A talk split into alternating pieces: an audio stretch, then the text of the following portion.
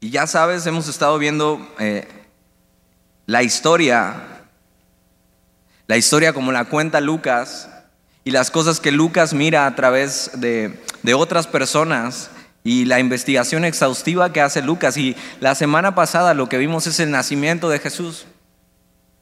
El acontecimiento más importante de toda la historia, por el cual está partido nuestra historia y hay dos eras antes de Cristo y después de Cristo. Aquí la semana pasada vimos eso, el nacimiento de Jesús y cómo eso parte la historia.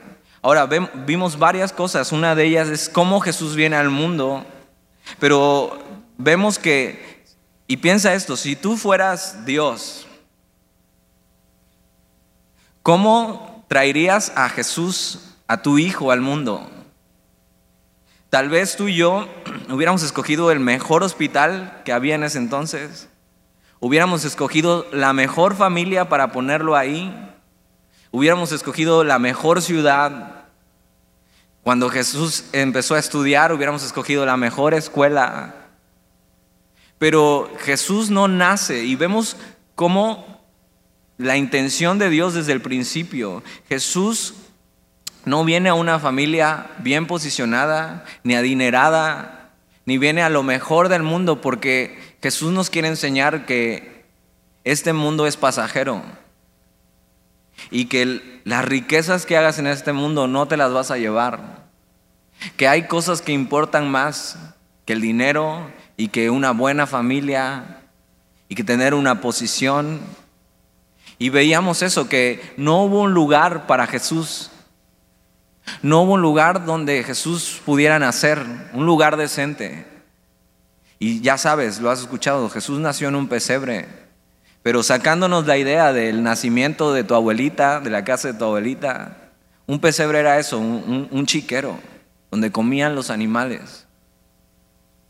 Y Jesús decide nacer ahí, venir, y no hubo un lugar para él, Tampoco hubo un lugar para él cuando, cuando, cuando murió y su tumba fue prestada por José de Animatea. Vamos a llegar a esa, a esa parte. Pero te acuerdas, sí hubo un lugar destinado para él desde el principio.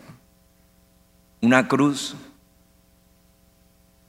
Una cruz que sí llevaba su nombre escrito arriba y decía el rey de los judíos. De una manera despectiva, pero era cierto. Y vemos cómo Jesús viene al mundo con un solo objetivo.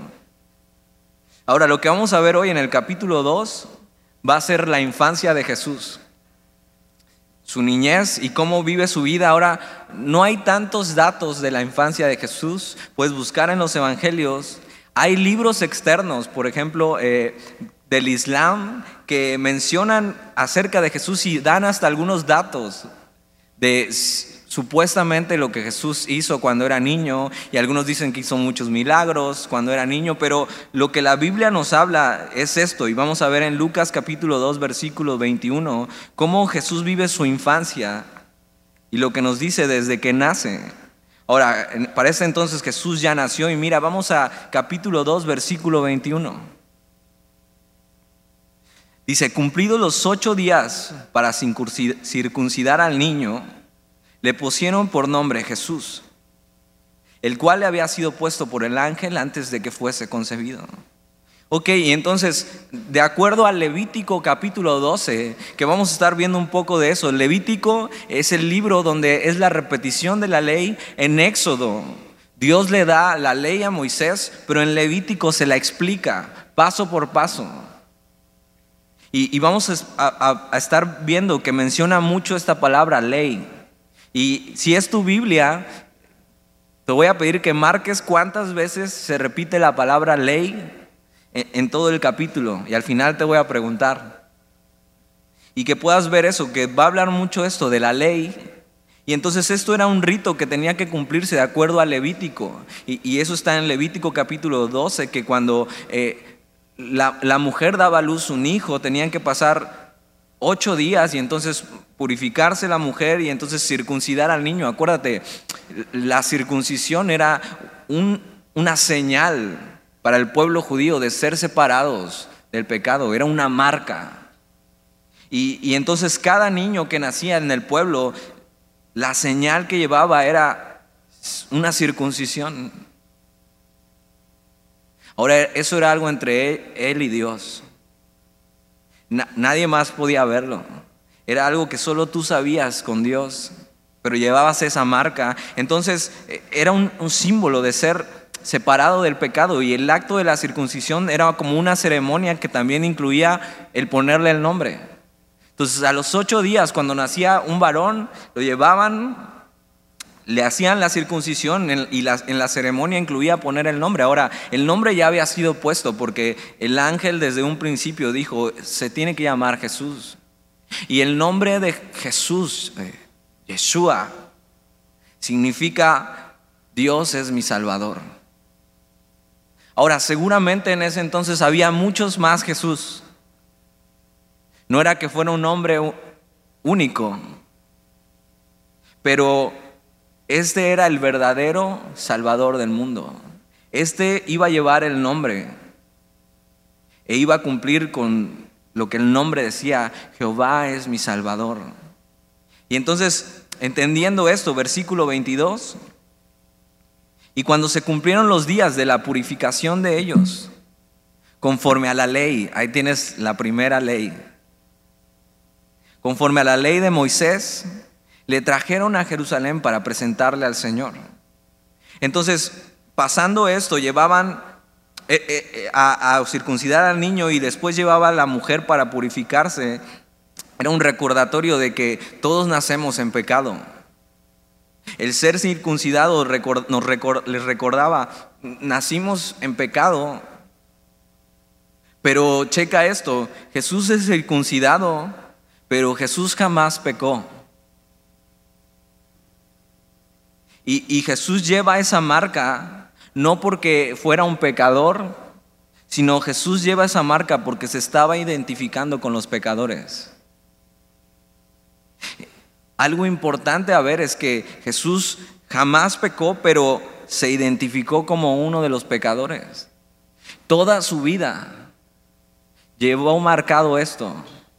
Siendo alguien que no pecó, lo identificaban con los pecadores. Y fue así como fue herido para hacer la circuncisión, Jesús fue molido y fue herido. Y fue contado con los pecadores. Y murió como el peor de los pecadores. Si Jesús hubiera vivido en nuestros tiempos, hoy la peor sentencia que en México no existe, pero en Estados Unidos sí existe, creo que ya la silla eléctrica ya la quitaron, pero creo que sigue la inyección letal. Ahora, por supuesto que la inyección letal no se compara en dolor con estar clavado en una cruz durante horas con los clavos metidos entre los nervios de la mano y de los pies, y ser molido a golpes y estar ahí. Pero era el peor castigo en ese entonces para un pecador. Y Jesús, fíjate, desde los ocho días, Jesús se estaba identificando con los pecadores, pero sin pecado. Eso es muy importante, sin pecado. Jesús empezó a ser contado junto con los pecadores. Versículo 22, y cuando se cumplieron los días de la purificación de ellos, conforme a la ley de Moisés, le trajeron a Jerusalén para presentarle al Señor. Y, checa esto, era, era, una ceremonia que hacían con, cuando nacía un hijo, pero van a presentarle a Dios a su propio hijo. Pero era una ceremonia que se hacía y entonces simplemente estaban cumpliendo con eso. Y, ahí tenemos en el versículo 22 la primera vez que se menciona la ley. Ahora, la purificación también tenía que ver con la madre después de la cuarentena que hacían, de acuerdo a Levítico, tenía que llevar una ofrenda para purificarse después de la cuarentena y también la presentación del hijo. Entonces llevan a Jerusalén a Jesús a presentarle a Dios a su propio hijo. Y vamos a ver todas estas veces que aparece la ley, mira el versículo 23. Como está escrito en la ley del Señor, ahí está la segunda. Si les estás marcando, ahí está la segunda vez que se menciona ley. Como está escrito en la ley del Señor, todo varón que abriere la matriz será llamado santo al Señor. Entonces esto era parte de su cultura, era parte de lo que Dios les había mandado en la ley, que cada varón primogénito era contado para ser apartado y ser para Dios y ser dedicado.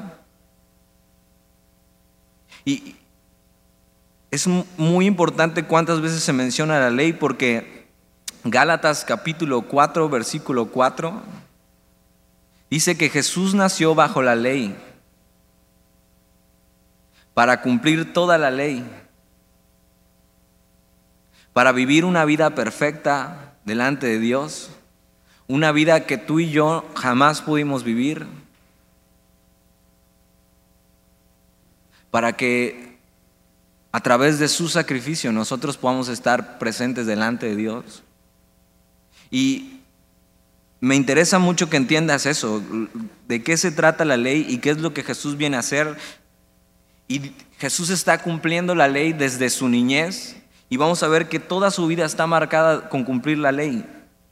Y te voy a resumir todo lo, que pasa eh, y, y, lo que Jesús viene a hacer, que es restaurar un mundo caído. Y, y hemos estado hablando de eso, ¿te acuerdas? En el principio Dios creó al hombre pero el hombre se separó de Dios y decidió vivir aparte de Dios. Después el hombre sale del Edén, pero eso es muy importante. Cuando el hombre sale del Edén, Dios no lo abandona, sino que Dios va detrás de él. Entonces, Dios crea al hombre, el hombre se separa de Dios, el hombre sale del Edén y Dios va detrás de él. Después de eso, Dios escoge un pueblo y le da una promesa y le da su ley. Esa es en resumen la historia de la humanidad hasta este punto. Dios crea al hombre, el hombre decide separarse de Dios y vivir, una vida aparte. El hombre sale del Edén, que el Edén significaba la comunión con Dios, pero Dios no lo abandona, sino que Dios tiene un plan para redimir a la humanidad, a pesar de que la humanidad fue la que se rebeló contra Él. Y entonces lo que Dios hace es escoger un pueblo y, empieza con Abraham. Y si sabes la historia, ya sabes, escoge a Abraham y de ahí hace un pueblo. y Dios decidió escoger al pueblo de Israel. Ahora, Dios pudo haber escogido cualquier otro pueblo. ¿Te imaginas que Dios hubiera escogido a los mexicanos? Y entonces Jesús, la historia de Jesús hubiera estado ahí, que Jesús comía tacos, si hubiera sido mexicano, o que se dejaba el bigote, o traía sombrero. Pero Dios decidió escoger a, este pueblo y darle una identidad especial. Y Dios escoge a este pueblo y le da dos cosas. La promesa que la promesa significa que un día va a redimirlos y va a redimir toda la humanidad, este mundo caído.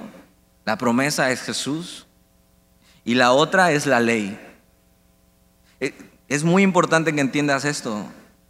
La promesa nos dice que la humanidad va a ser restaurada.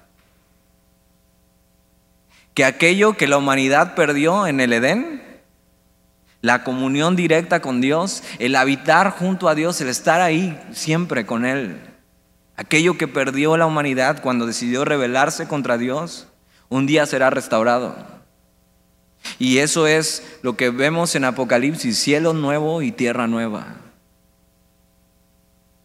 Un mundo tal como Dios quería diseñarlo para nosotros. Una humanidad redimida, sin pecado,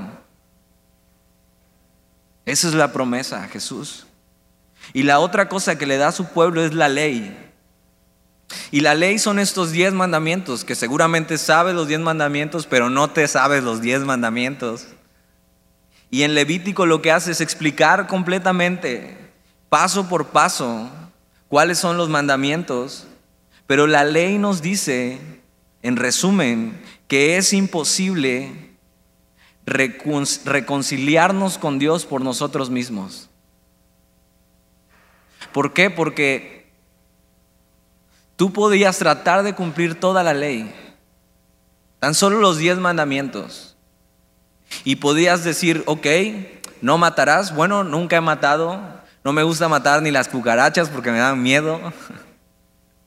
Podrías decir, ok, no robarás. Ok, nunca he robado, no tengo problema con eso. Pero no dirás falso testimonio contra tu prójimo. No mentirás.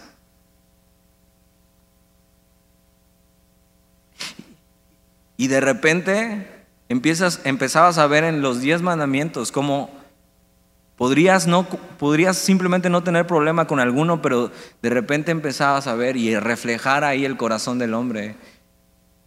La ley, la intención que tenía no era salvar a la humanidad. La ley, la intención que tenía era informarnos que somos pecadores. Esto es muy importante que lo entiendas. No puedes vivir una relación con Dios de acuerdo a la ley, porque la ley nos está diciendo que somos pecadores. Nadie en la humanidad pudo vivir una relación con Dios a través de eso, a través de tus propias obras.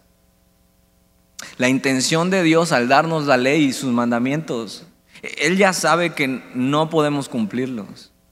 Por eso da la promesa primero y después da la ley. Y es muy importante esto porque vemos que Jesús desde su nacimiento está cumpliendo con la ley. Porque en Gálatas capítulo 4, versículo 4 dice eso, Jesús vino a cumplir la ley, cosa que nosotros jamás pudimos cumplir. Por eso es tan importante lo que Jesús hace. Porque a través de Él cumplir la ley, tú y yo podemos acercarnos delante del Padre, porque cuando recibimos a Jesús, Dios nos ve a través de los ojos de su Hijo. Y nos ve como el sacrificio que fue entregado por su Hijo. Y entonces nos ve como si nunca hubiéramos pecado, como su Hijo. Por eso es tan importante, por eso es tan importante que decidas si aceptas a Jesús o simplemente no hay lugar para Él en tu vida. Porque entonces, si no hay lugar para Jesús en tu vida, no tienes ni una oportunidad más de acercarte a Dios. No tienes ninguna oportunidad de ser redimido de tus pecados. Entonces, delante de Dios estás bajo la ley. Y la ley lo que hace es aplastarte y decirte, eres un pecador. Y es muy importante que entendamos esto. Y entonces Jesús siendo la promesa, Él sí cumple toda la ley por nosotros. Y es, la Biblia lo llama así, es nuestro sustituto. Es quien toma nuestro lugar no solo para cumplir la ley, sino también toma nuestro castigo. El castigo que nos tocaba por simplemente eso, ofender a Dios y pecar. Y en la cruz Jesús está cargando todos los pecados de toda la humanidad. Para que cuando te acerques a Él, sepas que no hay pecado que Él no pueda perdonar. Para que sepas que no hay ninguna excusa que puedes venir ante Él. Que todo en la cruz fue consumado. ¿Te das cuenta de lo que Jesús hizo? ¿Te das cuenta por qué es tan importante entender esto? ¿Cuál es tu posición en esta ecuación y cuál es la posición de Jesús? Y necesitas, o sea, durante este libro que vamos a estar estudiando, necesitas tomar una decisión de verdad. Al ver lo que Jesús hizo, a ver esta historia, tomar una decisión y, decir qué voy a hacer con todo esto que sé. Mi, mi idea no es solo llenarte de información, sino que al final tomes una decisión, que cada viernes tomes una decisión. ¿Qué vas a hacer con esto? Versículo 24. Y para ofrecer conforme a lo que se dice en la ley del Señor, un par de tórtolas o dos palominos. Ahora esto es importante. cuando hacías esta ceremonia, la ofrenda original que nos dice Levítico, tenías, incluía un cordero. Ahora, un cordero era demasiado caro para una familia pobre. Pero Dios daba otra opción y le llamaban el sacrificio de los pobres.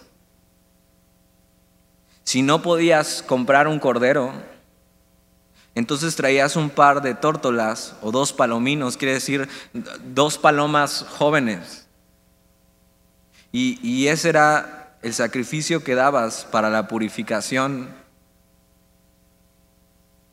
Y el sacrificio que dio la familia de Jesús, María y José, fue la ofrenda y el sacrificio de los pobres.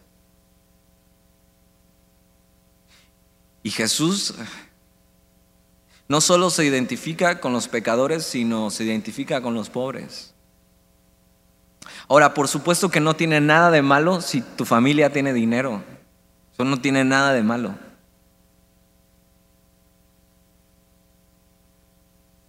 Pero sí que Dios se identifica con las personas que tienen necesidades. Para cuando pases por una necesidad, sepas que tienes un Salvador que te entiende y que está contigo en medio de la necesidad. Y simplemente la familia de Jesús no puede comprar un cordero y da la ofrenda de los pobres, el sacrificio de los pobres para la purificación, que era un par de tórtolas o un par de palominos. Y mira, Jesús nació en una familia con carencias siendo el rey y dueño de todo. Jesús no se aferró a nada en este mundo. Jesús no vino a presumir nada. Jesús no vino a, que vieran de qué cuero salen más correas. Jesús hizo humilde, pobre. Y cuando está en Mateo en el Sermón del Monte, dice, bienaventurados los pobres de espíritu, porque ellos recibirán consolación. Y entonces sabes que Jesús te entiende cuando tienes carencias y necesidades no solo físicas, sino también espirituales. Y Jesús se identifica con eso. Versículo 25. Y he aquí había en Jerusalén un hombre llamado Simeón,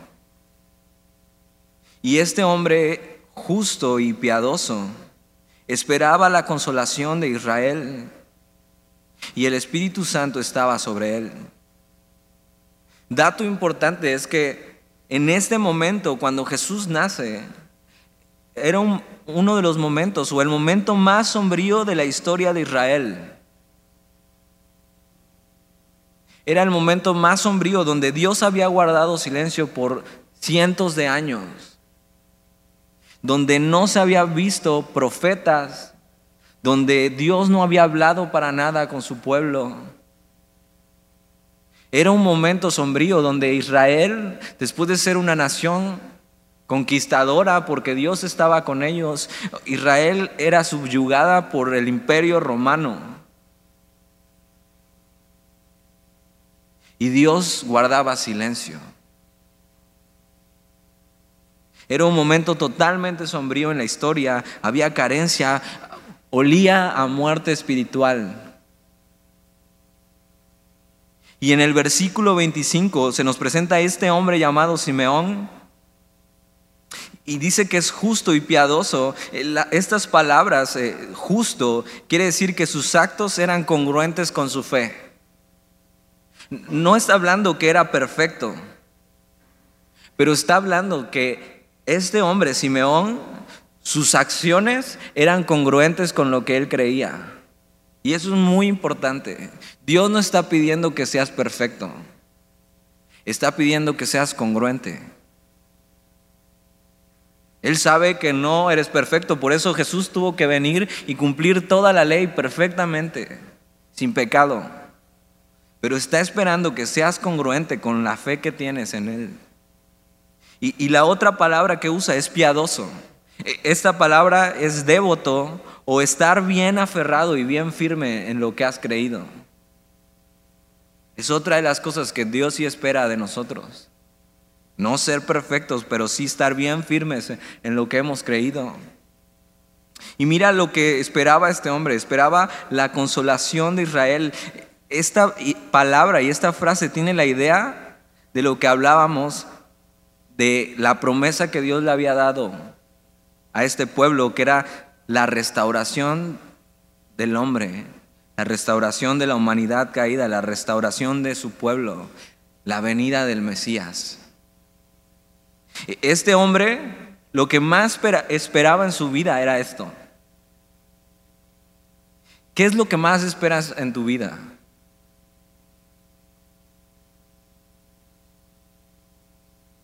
Este hombre, conociendo toda esta historia que te acabo de resumir, cómo el hombre abandona a Dios, el hombre sale del Edén, Dios va detrás de él, Dios escoge un pueblo para sí, le da una promesa que es esta, la restauración y la venida del Mesías, y les da su ley. Este hombre justo y piadoso lo que más espera es que el Mesías ya venga. Y, después dice, y el Espíritu Santo estaba sobre él. Esto quiere decir que era una persona guiada por el Espíritu Santo. Ahora, de repente podemos escuchar eso y pensar que ser guiado por el Espíritu Santo es como entrar en un trance. Y entonces poner los ojos en blanco y empezar a hacer cosas que no entendemos, pero no. Lo que la Biblia enseña de ser guiado por el Espíritu Santo es ser guiado en tu caminar, saber cuándo moverte y saber ¿Qué dirección lleva tu vida? Y eso es algo espiritual y eso es, tiene que ser una manera conociendo la Biblia, pero también eso estando llenos de Él para saber qué hacer en estos momentos.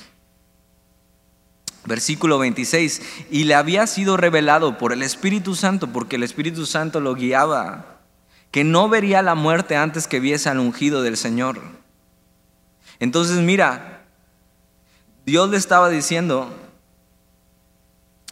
el día que veas a tu Señor, que veas al Mesías, que veas lo que más esperas, la restauración de la humanidad, cuando el Mesías venga a hacer esto, ese día te mueres.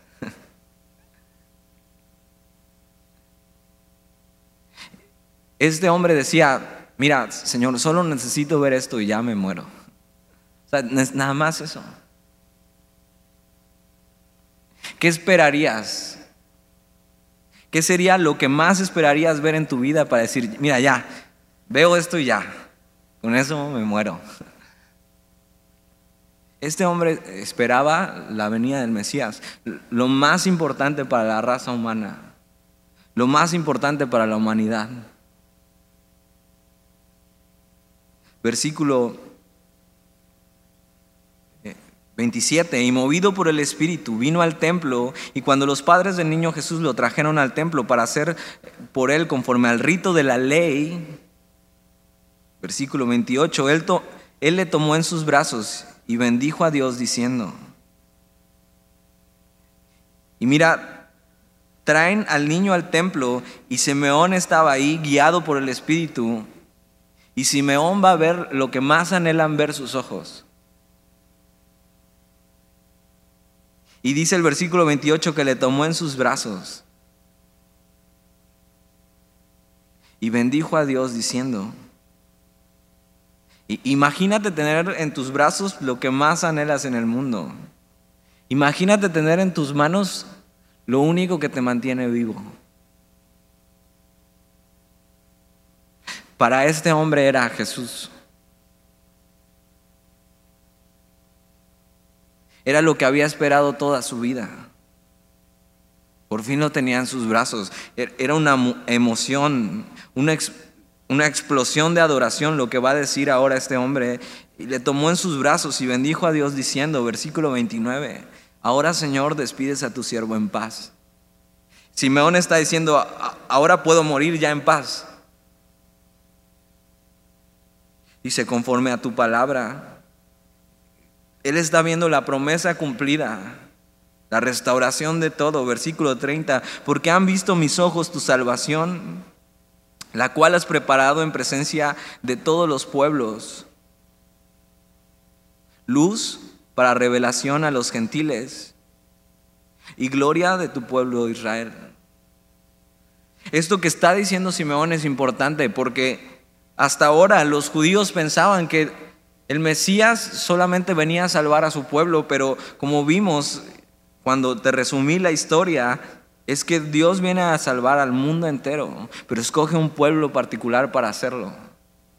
Y este hombre entiende lo que está pasando, guiado por el Espíritu, sabiendo que Jesús viene a dar luz a todos, a dar luz a los gentiles, que los gentiles somos tú y yo, los que no somos del pueblo de Israel, los que no somos judíos. Y entonces se revela como un Dios que va a salvar no solo a Israel, sino a todo el mundo. Y la idea que está teniendo aquí es como si la vida de Simeón y del mundo hubiera sido una larga noche. Pero ahora está amaneciendo y saliendo el sol de Dios para todo el mundo. Y es como decir, la larga noche terminó. ¿Alguna vez has podido, no has podido dormir durante la noche? ¿Has tenido alguna pesadilla? ¿Los relámpagos no te dejan dormir?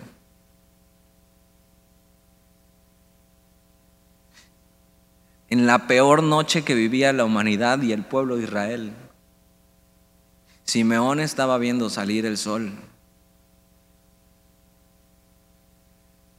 diciendo, hoy hay una nueva oportunidad. Dios está resplandeciendo, enviando a su Hijo. Versículo 33.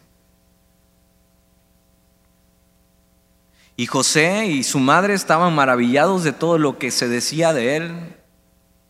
Y los bendijo Simeón y dijo a su madre María, he aquí, este está puesto para caída y para levantamiento de muchos en Israel y para señal que será contradicha. Lo que Simeón está diciendo aquí, que Dios, que Jesús va a ser una piedra de tropiezo para algunos, pero para otros va a ser una piedra que en medio de la tormenta vas a poder subirte y no te vas a caer. Un ejemplo perfecto es Judas y Pedro. Jesús para Judas fue tropiezo. Y Judas le entregó. Y después por el remordimiento se ahorcó. Pero Pedro, quien le falló a Jesús y lo negó tres veces, espera.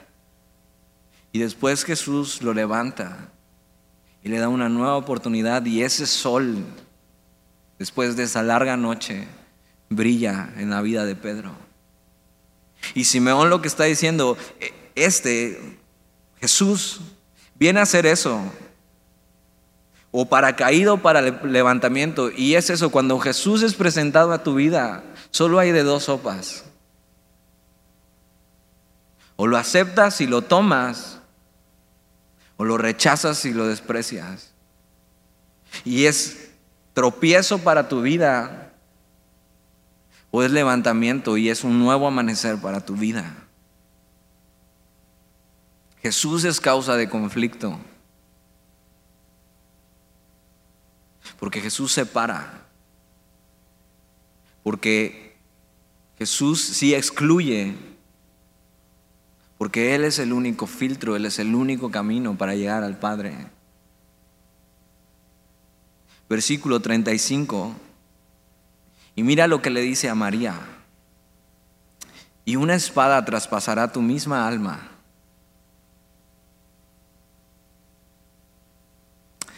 Está hablando de la cruz. Y hasta ahora para María ha sido un gran privilegio ser quien da luz al unigénito de Dios, pero también va a ser una gran carga.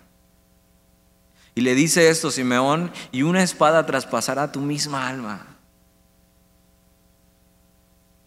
para que sean revelados los pensamientos de muchos corazones. Y vemos eso, a Jesús colgado en la cruz. Y cuando ya está muerto, los soldados hacen una prueba y le entierran una lanza sobre el costado, traspasando e-, esta bolsa que cubre el corazón y rompiéndola. Una bolsa llena de agua y entonces sale agua y sangre. Y cuando María está viendo eso, como su madre, el alma de María está siendo traspasada.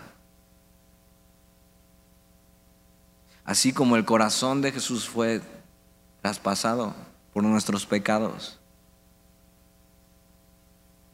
Y Simeón le dice eso, y una espada traspasará tu misma alma para que sean revelados los pensamientos de muchos corazones. Jesús y la cruz lo que hace es exponer el corazón del hombre. Y cuando la gente lo veía colgado,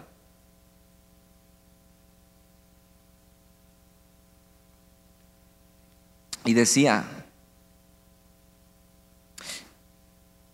pecador, crucifíquenle estaba exponiendo lo que hay en el corazón del hombre.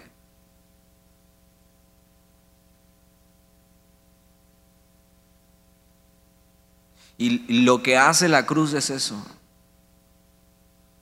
El ver a Jesús colgado en el madero. Puedes decir, pues se lo merece. nadie le pidió que lo hiciera. O puede exponer el corazón del hombre y decir, eso lo hizo por mí y no lo merecía.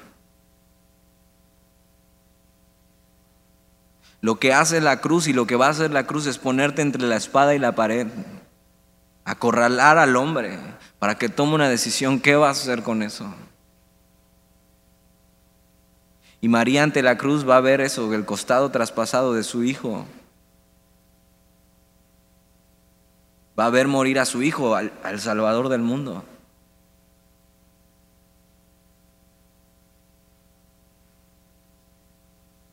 Para que los pensamientos de muchos corazones sean revelados.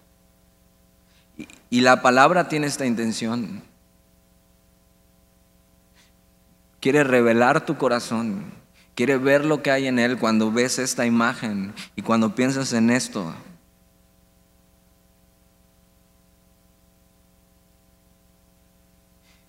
Y tienes que decidir para vida o para muerte qué vas a hacer con el sacrificio de Jesús.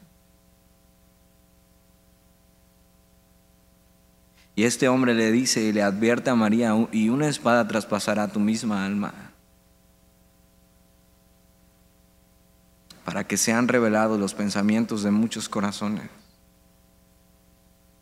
para que a través de la obra de Jesús tu corazón sea expuesto y decidas ¿Qué vas a hacer con el sacrificio de Jesús? ¿Qué vas a hacer con su costado atravesado? ¿Qué vas a hacer cuando hizo todo esto por restaurarte?